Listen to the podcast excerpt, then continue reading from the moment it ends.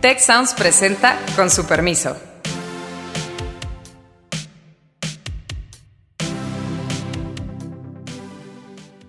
Con su permiso, yo soy Carlos Elizondo y hoy vamos a hablar del continuo deterioro de las expectativas de la economía mundial y de México sí trae una obsesión muy extraña el presidente con el tema de la deuda. Lo inquietante es esa degeneración de la presidencia, digamos, en el segundo año. ¿Dónde está el secretario de Hacienda? Anunció hace 10 días que iba a haber un programa de rescate y no hubo. Parecería que la única medida que hay de política económica en nuestro país es cuánto podemos recortar el gasto existente nos acompañan, como siempre, Alejandro Poiré, Héctor Villarreal y Beata Boina. Y en efecto, si uno ve todos los pronósticos que han salido, incluido el del Fondo Monetario ayer, lo que vemos es cada vez peores expectativas para la economía de México, del mundo, no solo este año, sino el año entrante. Y lo mismo estamos viendo en términos de las expectativas de la pandemia. Hay quienes ya dicen que tendríamos que estar con confinamientos a lo largo de todo este año y quizá incluso en algún periodo del año entrante. ¿Cómo ven ustedes este escenario y cómo ven que está reaccionando el gobierno de México? Mira, o sea, si hablamos de las cifras muy concretas para este año, el Fondo Monetario Internacional prevé el crecimiento general, o más bien contracción para el mundo de menos 3, para México menos 6.6, pero yo creo que en todo este caos, todo este bache que estamos viviendo ahora en estos momentos, en estos, y vamos a vivir en esos meses, eh, ahí se puede mencionar dos puntos de optimismo. Para el año próximo se prevé crecimiento, lo cual significa que pues no va a ser una crisis, digamos, eh, interminable, sí, va a terminar en algún momento. Y por otra parte, Obviamente el tema de coronavirus está dominando la agenda, pero eh, no podemos olvidar que en Europa ya hay algunos países europeos que han iniciado con la reapertura de la economía. Eh, se han hecho muchos esfuerzos en este contexto en Alemania, en Dinamarca, por ejemplo, en Italia, incluso en España, pues han iniciado eh, las, sobre todo las fábricas de, de autopartes. han comenzado la producción. Entonces, en ese sentido, todos están esforzándose para, eh, para que el inicio pues, sea lo antes posible, porque obviamente no podemos vivir con la economía cerrada. Eh, sería mortal para, para todas las, todos los países, todas las economías. Ahora bien, México desafortunadamente se lo, se lo va a comer todo.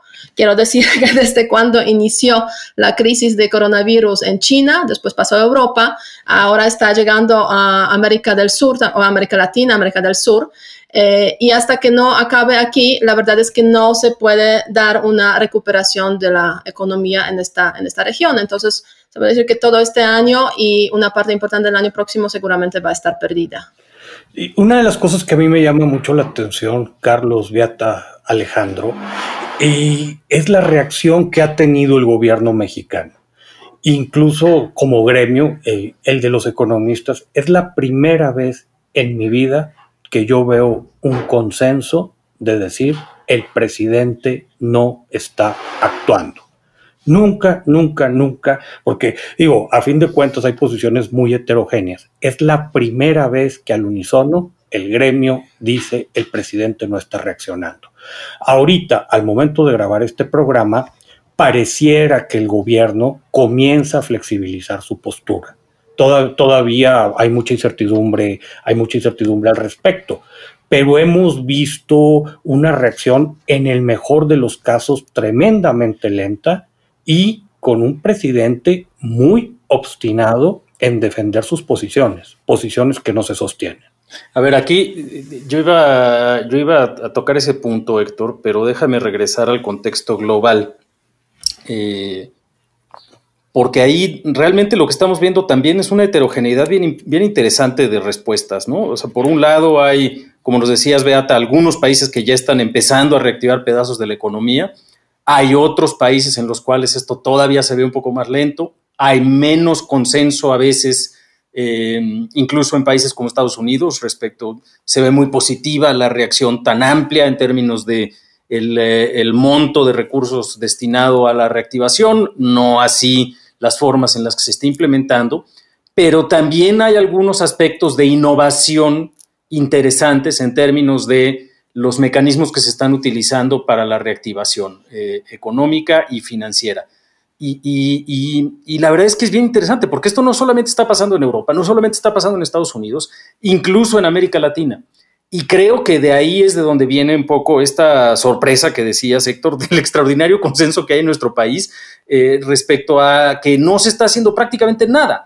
Eh, incluso eh, el día de hoy, es miércoles 15 de abril, anunció el presidente López Obrador en la mañanera que se reuniría con Banco de México para ver cómo está el asunto de, de sus resultados del primer trimestre y ver si se puede echar mano del balance neto que pueda tener.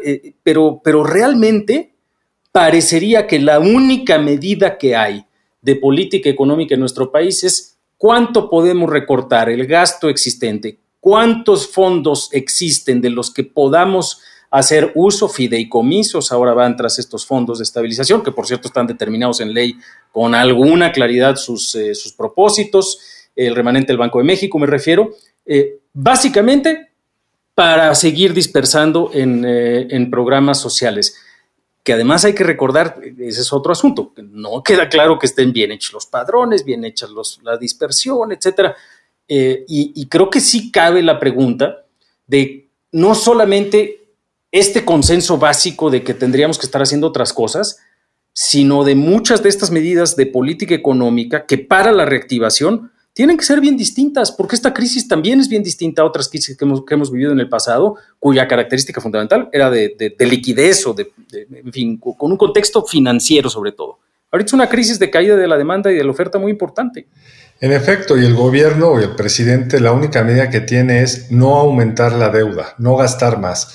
Incluso en la reunión de hoy, en la mañana de hoy, menciona que ese remanente se utilizaría para pagar deuda. O sea, sigue obsesionado con el balance fiscal y no se da cuenta que entre las innovaciones del mundo es que aún los países más ortodoxos fiscalmente, como tradicionalmente es Alemania, hoy están con la lógica correcta de lo primero es que hay que salvar la economía, porque si no se apoya a los agentes económicos, no solo va a haber un gran dolor humano de desempleo y problemas de muchos tipos para poder pues, comprar alimentos, sino además las capacidades productivas del país se van a ver seriamente mermadas y no va a haber empresas con la solidez, suficiente o no van a existir siquiera para poder arrancar cuando haya que hacerlo, pues con las capacidades financieras para lograrlo. Y sorprende también de forma muy profunda en mi caso, que siga obsesionado por hacer sus obras.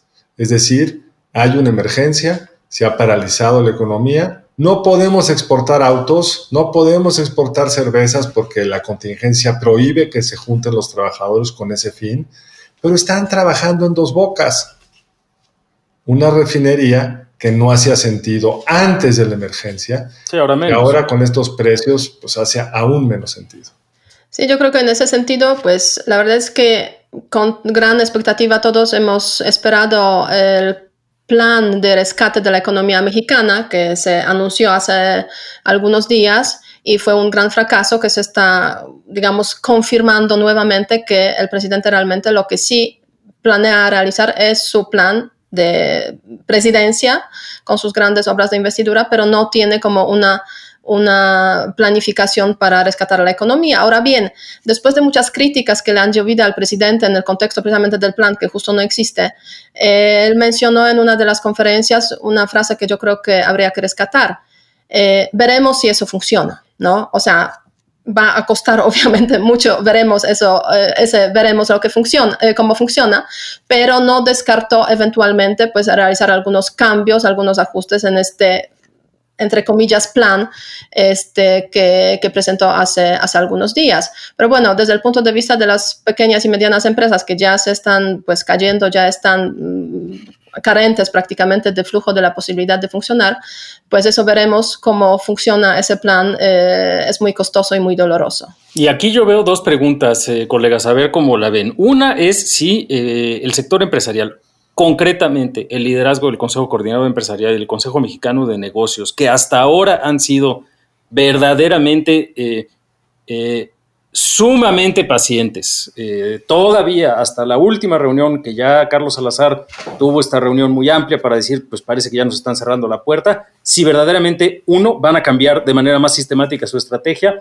eh, y dos, si esto va a tener algún efecto. Eh, no, da la impresión, pero es justamente la pregunta que abres tú, Beata, es decir, el propio presidente dijo, bueno, vamos a ver si estas medidas funcionan pero todo lo que está indicando es que, es que no va a cambiar. Eh, y, también hay una pregunta estratégica para estos liderazgos formales del empresariado que hasta ahorita no han visto muchos frutos de su estrategia de conciliación eh, de semanas pasadas, pero tampoco de la estrategia de relativa confrontación más reciente, ¿no? Pero incluso eso es lo interesante, que cuando empezaron a poner más duro la pata, y el presidente del, del Consejo de Coordinación, del CC, del Consejo de Empresarial, dijo solicitó pues una serie de apoyos fiscales, la respuesta del presidente fue increíble. Le mandó una carta para que le ayudara a cobrar unos créditos fiscales, que conviene poner claro que un crédito fiscal no significa que necesariamente se le deba al fisco, es una interpretación que el auditor hizo sobre la ley y generalmente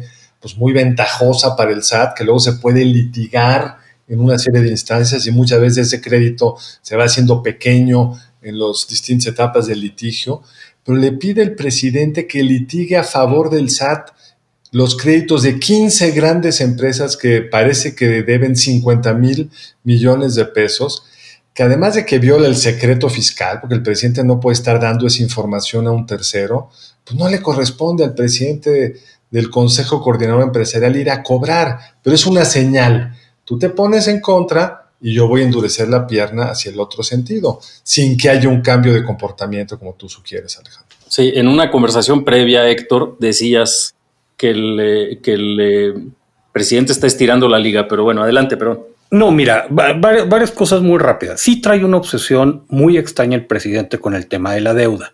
En el caso del remanente del Banco de México, la cuestión es que lo mandata la Ley Federal de Presupuesto y Responsabilidad Hacendaria. Ahí sí viene, el remanente, el 70% se utiliza para, pagar deuda, el 30% va cayendo en, para los fondos de estabilización puedes jugar con la contabilidad un poquito, pero, pero yo creo que esta obsesión del presidente no deja de ser muy interesante. A mí me parece que algo tiene que ver con un hombre muy de los setentas, para bien o para mal, creo que en muchas cosas para mal, en mi opinión, pero que le tocó vivir los endeudamientos de esa época y le toca también Proa que desde su perspectiva es el gran rescate, el gran saqueo. Yo sé que hay muchas cosas discutibles y es un tema que no quisiera abrir ahorita. Estaba el sistema de pagos de por medio, viene la réplica que se arrió revuelta ganancia de pescadores, pero pareciera que cuando él escucha endeudamiento con programas de rescate, dice, es lo que yo he luchado contra, es lo que yo he luchado en contra toda mi vida. Pero realmente ahorita estamos hablando de otro animal eh, tendría que haber muchos apoyos para pequeñas y medianas empresas, incluso tendría que haber transferencias y prácticamente sin ningún condicionamiento para población en general, porque lo que estamos observando de demanda agregada es muy serio. Y ahorita está el riesgo de que la caída en la economía nos cueste mucho recuperarnos. No necesariamente va a ser un rebote inmediato en la medida que gran parte de nuestra estructura económica quede lastimada. Y, ahí creo que hay una pregunta eh, adicional. Eh, a mí en realidad me, quiero confesarles, a mí me perturba un poco estar hablando de tratar de escudriñar la, motivación del presidente, pero en este momento daría la impresión de que eso es lo que nos queda, eh, porque pareciera justamente que este consenso en términos de las medidas a tomar por parte de economistas de izquierda, de derecha, cercanos al gobierno, lejanos al gobierno, de la academia, de los sectores privados, etcétera, pues habría que ver una vez que se implementase un posible programa de reactivación qué tan profundo es. Muchos detalles y muchas diferencias va a haber, pero por lo menos la idea de un endeudamiento enfocado a la reactivación de la economía, a la protección de, eh, las empresas, eh, eh, etcétera, pues está más o menos claro que hay cierto consenso, pero de alguna forma la pregunta es, ¿cómo salimos de este laberinto? en el cual todo depende de una persona que simple y sencillamente no cree en todo lo que le dice todo el resto del, entorno. Y en un contexto donde no hay secretario de Hacienda para fines prácticos, que podría ser la voz que condujera todo este consenso, todas estas demandas, todas estas experiencias internacionales, son de muchos colores y sabores, pero todas coinciden en que hay que hacer algo. ¿Dónde está el secretario de Hacienda? Anunció hace 10 días que iba a haber un programa de rescate, no este lunes, sino el anterior, y no hubo ni información al respecto. No lo vemos en las reuniones donde se congregan otros actores para discutir temas diversos, en las mañaneras, en todos estos eventos públicos que hace el presidente con frecuencia. Muy preocupante que en una crisis como esta, los dos actores centrales que tendrían que ser el secretario de Salud y el secretario de Hacienda, pues solo vemos a un subsecretario que ni siquiera tiene las facultades para muchas de las decisiones que está tomando. Se podría decir casi filosóficamente que afortunadamente todo pasa en ese sentido, pero bueno. Es, nuestra única esperanza. yo diría, es la única esperanza, la única vía de salida. Yo soy en ese sentido bastante pesimista cuando estoy viendo, digamos, el escenario político, económico de México, pero mi expectativa es que todo pasa y este, el costo todo queda va a ser muy grande, ¿no? En todos los sentidos, o sea, para los ciudadanos, para los empresarios, para las empresas, para todos nosotros que vivimos aquí en este país, pero también el, costo es o va a ser muy grande en términos de liderazgo y va a ser una, ya estamos viendo una erosión del liderazgo muy fuerte, ¿no?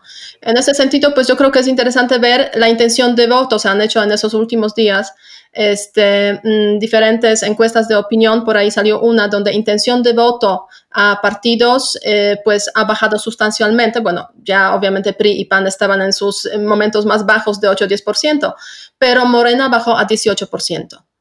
Eh, y más o menos 48% de los ciudadanos no saben a quién votarían si pues, se hubieran celebrado las elecciones en esos tiempos.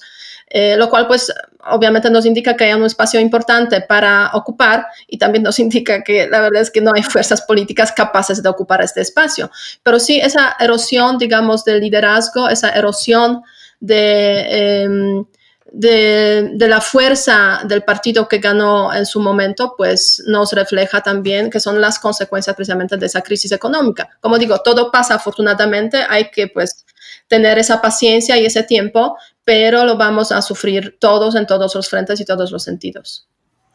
Ahora, respecto al tema del liderazgo y el costo que está teniendo en términos de opinión pública, quizá convenga ponerlo en una perspectiva internacional. El grueso de los liderazgos hoy están mejor evaluados que antes. ¿Por qué? Pues porque están haciendo cosas. A un Trump que a lo mejor la está haciendo a su estilo, con muchos, muchos problemas, pues tiene una presencia, eh, tiene liderazgo de buena parte de las decisiones, está enfocado en la pandemia, ya no anda hablando del muro, está haciendo lo que los ciudadanos querrían oír y está en los mejores niveles de aprobación que ha tenido en toda su administración, ni hablar de Boris Johnson, que pasó por el hospital y ahora trae un rebote de opinión pública positivo espectacular, Angela Merkel, los que ustedes quieran. Hay pocos que les está yendo mal en este momento. Luego tendrán que administrar la crisis, todos estos, los costos económicos, los muertos, etcétera. Pero en el momento de la crisis, los ciudadanos necesitamos un líder. Y lo increíble es que en nuestro caso, Estamos viendo una caída en los márgenes de aprobación del presidente y, como bien decías, Beata, un colapso que viene desde antes de la pandemia, pero que se ha agudizado de los márgenes de aprobación de Moreno. Y ahora, aquí en esa lógica hay una pregunta interesante. Eh, pareciera ser que para muchas decisiones el canciller Marcelo Ebrard está tomando un liderazgo prominente. No es la primera vez desde el arranque del sexenio a él le fueron a encargar el asunto de ir a comprar las pipas para el asunto del huachicol. Porque eran en Nueva York. exacto. Y bueno, eh, en fin, no nos vamos ahorita a fijar en los detalles de que ahorita nadie sabe ni dónde están esas pipas, pero bueno, ciertamente es quien ha demostrado eh, eh, la confianza, tener la confianza del presidente para circunstancias en las cuales pareciera que ser casos críticos y pues recientemente también ha tomado él ese liderazgo eh, en varios aspectos. La pregunta es la siguiente. Ok, no hay secretario de Hacienda. Ok, no hay secretario de Salud. Y por fortuna para el presidente López Obrador, su subsecretario de Salud básicamente está eh, alineado perfectamente y su modelo de seguimiento del fenómeno al manejo que quiere hacer el propio presidente de, de la pandemia. Vaya y pase. Pero desde el punto de vista macroeconómico, la gran pregunta es si el liderazgo de Marcelo Ebrard es más allá de este liderazgo operativo. Porque yo estoy seguro que Marcelo ve todos estos ejemplos de lo que está ocurriendo en el mundo. La pregunta es qué le transmite al presidente y qué tanta fuerza tiene esa transmisión de información. Pues a juzgar por lo que estamos viendo, le alcanza solo para las situaciones que ya son críticas, para las situaciones donde hay que tomar decisiones, coordinar, ir a comprar tapabocas, lo que sea, pero no le alcanza como para ir programando y planeando de una forma correcta pues, los problemas que van a venir después y que requieren acciones hoy. Porque una de las cosas que más me sorprende a mí de liderazgos como el de López Obrador es que parece que los, lo que viene en 15 días no lo ven, no les importa. Están concentrados en, en el día de hoy, en poder ganar una batalla frente a, a los medios y poder acusar a los conservadores de no sé qué cosa, cuando lo importante sería ir construyendo los puentes para tener una respuesta unificada que le ayudaría a él como líder y al país en su desempeño futuro. Entonces me cuesta mucho trabajo entender esa disyuntiva tan mal resuelta por parte del presidente.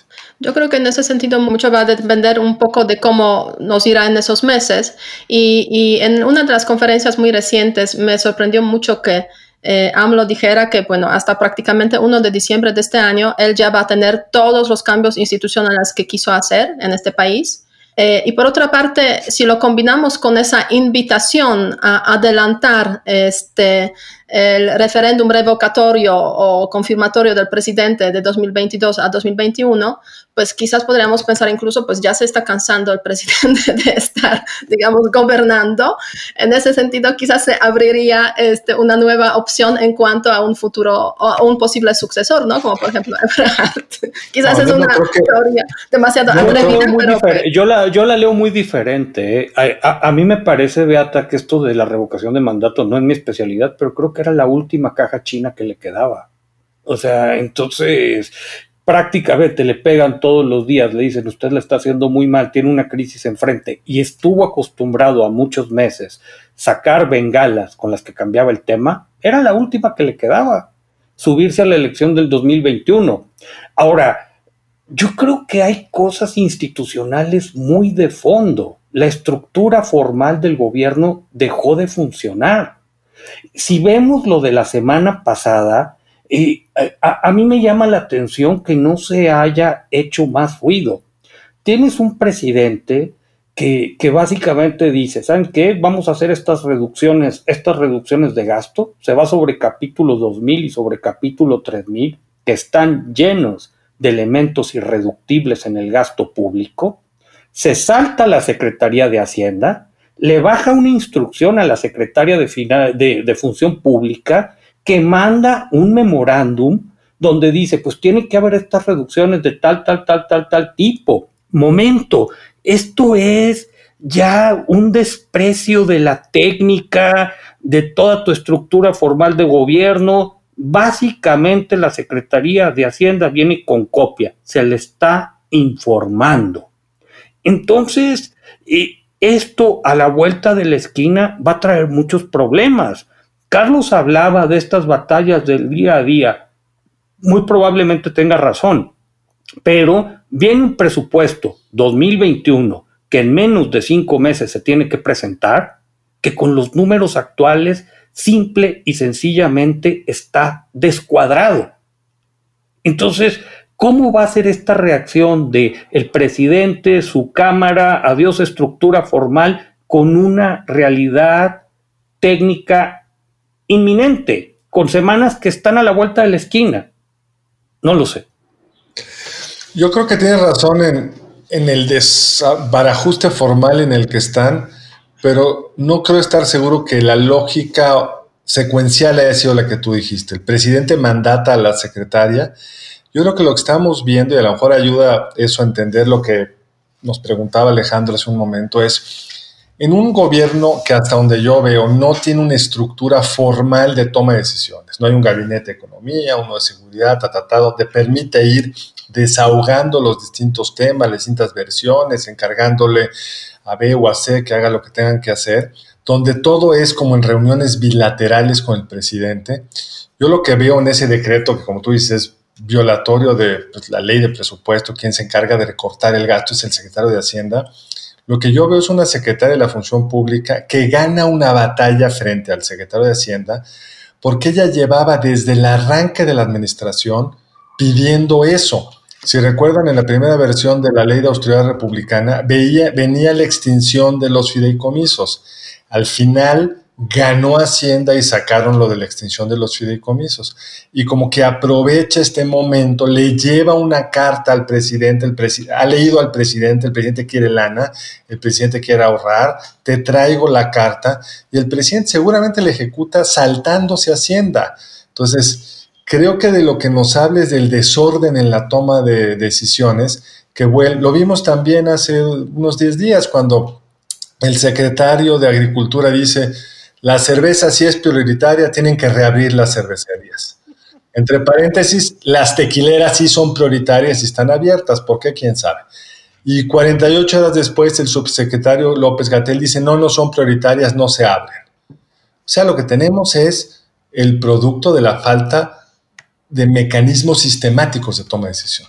Ahora, y yo ahí tengo una pregunta, porque lamentablemente eh, eh, me da la impresión, para yo responder a mi, interrogante respecto al papel de Marcelo Ebrard, es que creo que se va a tratar de concentrar en la respuesta médica, eh, en tratar de coordinar adecuadamente el esfuerzo médico de los, eh, los equipos que se necesitan traer de otros lugares, de China, etcétera, tratar de que ese eh, efecto no sea tan profundo y no va a pelear él por ahora eh, en la arena económica, precisamente porque reconoce que implicaría pues cambiar algunas de las variables fundamentales con las cuales ha trabajado el presidente desde el arranque de la administración.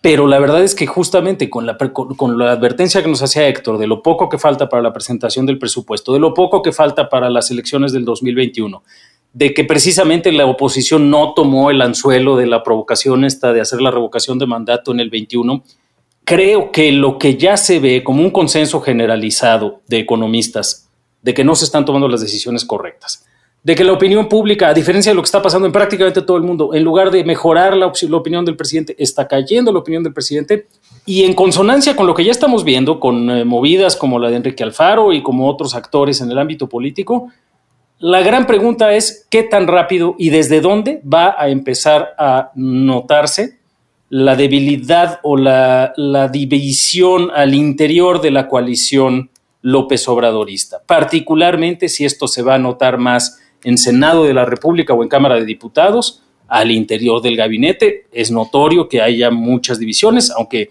cuando han llegado, digamos, el, agua ha llegado al cuello, pues se han visto las renuncias de Germán Martínez primero, de Carlos Ursúa después, etcétera.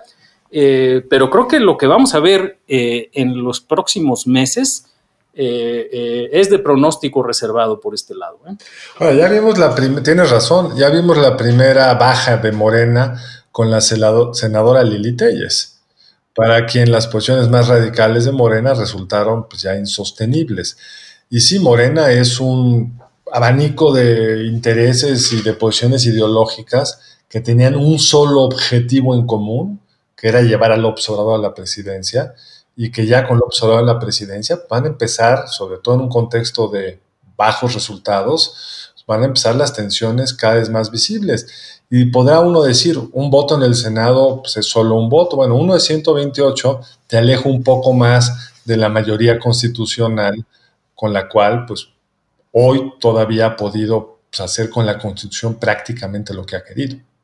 Bueno, y aún faltan bastante tiempo para finalizar la presidencia, o sea, yo creo que nos queda mucho, digamos, por ver hacia dónde, pues por una parte va a ir este Morena. Eh, obviamente las elecciones de 2021 van a ser muy importantes en este sentido de cómo está, digamos, el partido y qué divisiones eventualmente se pueden, se pueden observar ahí. pero eh, son como tres años y medio que faltan para finalizar esa, esa, esa, presidencia. Y en ese sentido, pues no cabe duda que eh, el presidente es el personaje que le da como cohesión a, a, todo el movimiento. Ahora bien, obviamente los que votan, pues también ven lo que está pasando y, y quizás no van a votar tan, con tanta expectativa como lo han hecho en, en 2000 eh, 13, o sea, mm, en 2019, 18, 18, ya han pasado tantos ya años. Ya parece una eternidad, pero no fue tanto. no hace tanto, no hace tanto. Con, la, con el tiempo espantoso. Sí, porque este año van a pasar apenas dos años desde cuando, digamos, el presidente asumió el, el mandato y nos quedan como tres años y medio, ¿no? Otros años un poquitín más que, que medio. Entonces, sí, esto da una eternidad si a eso sumamos ese, ese tiempo de transición desde cuando ganó hasta, hasta asumir el poder. Yo creo que muchas cosas pueden pasar aún en ese tiempo, eh, pero, pero igual si lo vemos comparando con otras presidencias, por ejemplo, de Enrique Peña Nieto, etcétera, y como qué candidatos se manejaban en el segundo año de presidencia, por ejemplo, y qué candidatos al final salieron en el último año de la presidencia. Eh, pero sí lo inquietante es esa de, generación, esa erosión de la presidencia, digamos, en el segundo año, que es evidente y que pues eh, es un fracaso total que, eh, que yo creo que es bastante dramático para los que tenían la esperanza de que este gobierno puede cambiar algo en México, ¿no? No, cambió. Crees que como anillo al dedo al presidente de la crisis? no cambió, empeoró, ¿no? Entonces, eso ya es el colmo, digamos, de eh, cuando hablamos de las, de las expectativas. Ahora bien, o sea, el panorama es bastante gris, bastante triste, a mi modo de ver, porque no hay fuerzas capaces de, digamos, tomar ese capital político que está por ahí, ¿no? Yo creo que justo esta expresión de como anillo al dedo, Carlos, que mencionas, eh, subraya algo que nos mencionó Beata hace un ratito.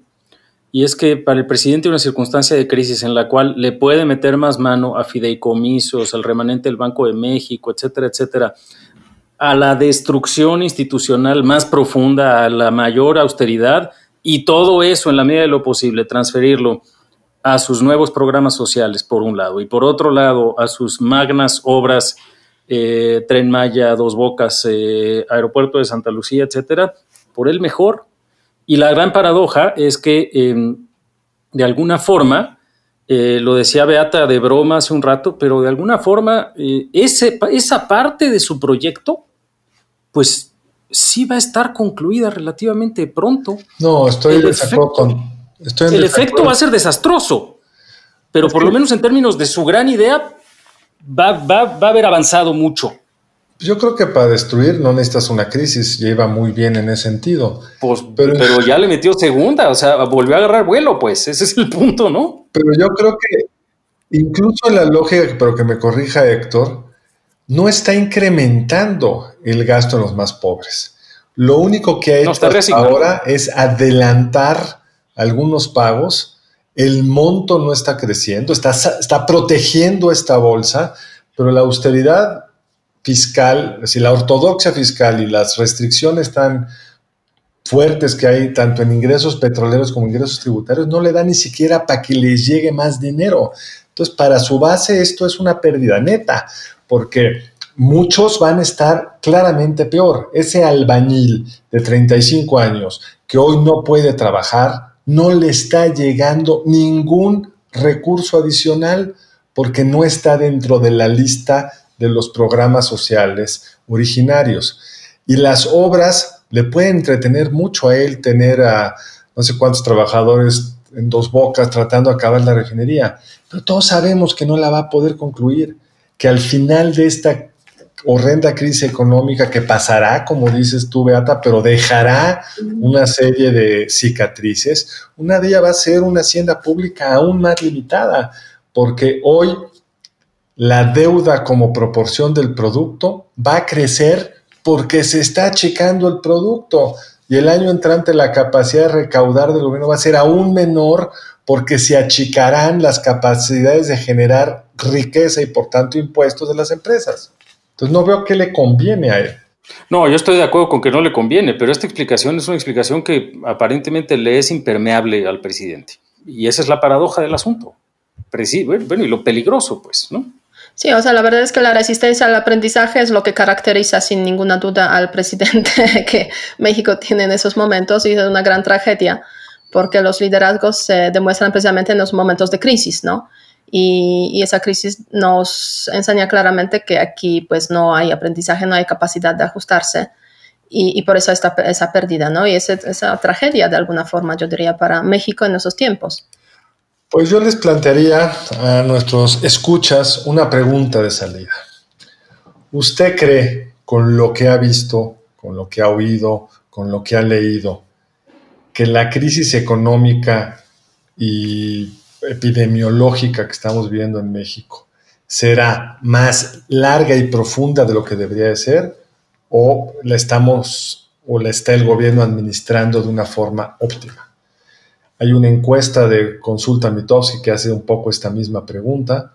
Nos gustaría saber ustedes qué piensan. Pues una gran pregunta, mi querido Carlos. Eh, eh, ahora sí que a, tus compañeros de podcast mejor ni nos preguntas, ¿verdad? ya, mejor a quien nos escucha, a ver si hay algún valiente que... Aquí las perspectivas son, hemos empezado... Este, y dices, ah, güey, están muy, están muy negativos. Hemos empezado este año para con, que una nos con una previsión de muy positiva, con una apuesta de Héctor de un crecimiento de uno, yo casi diría casi dos, y estamos finalizando, parece, con menos 6.6. O sea, es un... Lo que me preocupa es que cada programa que pasa a la distancia éramos muy optimistas. algo hay de eso, algo hay de eso, profesor. Pues muchas gracias, colegas. Muchas gracias a todos y nos vemos con su permiso en 15 días. Muchas gracias al equipo del Tecnológico de Monterrey y de Tech Sounds. Productor ejecutivo de Tech Sounds, Miguel Mejía. Productora de Con su permiso, Alejandra Molina. Y postproducción, Max Pérez. Les invitamos a escuchar el siguiente episodio de Con su permiso y el resto de programas de Tech Sounds en los canales de su preferencia.